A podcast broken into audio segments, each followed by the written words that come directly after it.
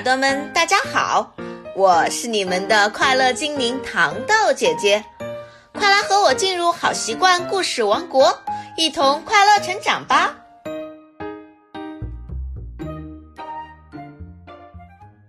小耳朵们，今天我们继续来听米粒和茉莉的故事。今天的绘本叫做《给我一个家》。注：绘本内容来源于网络，请购买实体书获得最佳体验。米莉和茉莉知道一个很特别的地方，那里的房屋很少，山丘连绵，那里还有树林、小溪，还有池塘，那里非常的安静，动物们把它叫做家。但是有一天，一切都变了。一群开发商带着机器来到这里，救命啊！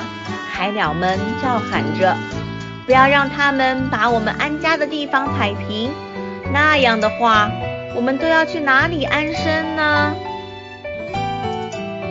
救命啊！刺猬们喊着：“不要让他们把我们的泥巴挪走，那样的话，我们能去哪里安身呀？”救命！救命啊！青蛙们喊着：“不要让他们把我们的池塘抽干，那样的话，我们能去哪里安身呢？”救命啊！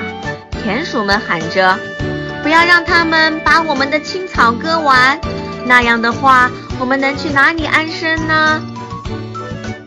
救命啊！野兔们叫喊着。不要让他们把我们的田地上浇上水泥，那样的话，我们去哪里安身呢？救命啊！水獭们喊着，不要让他们在我们的溪流上筑坝，那样的话，我们能去哪里安身呢？救命！救命啊！小鸟们喊着，不要让他们砍我们的大树，那样的话，我们能去哪里安身呢？我们会想办法的，米莉和茉莉说道。干这些事的人在哪里呢？在那里。动物们都指着远方那些穿蓝色衣服的人说道。我们不能让你们这样干，我们不能袖手旁观。米莉和茉莉说。开发商们摘下帽子，脚在地上蹭来蹭去。如果我们不开垦这里的话，我们能去哪里呢？他们问道。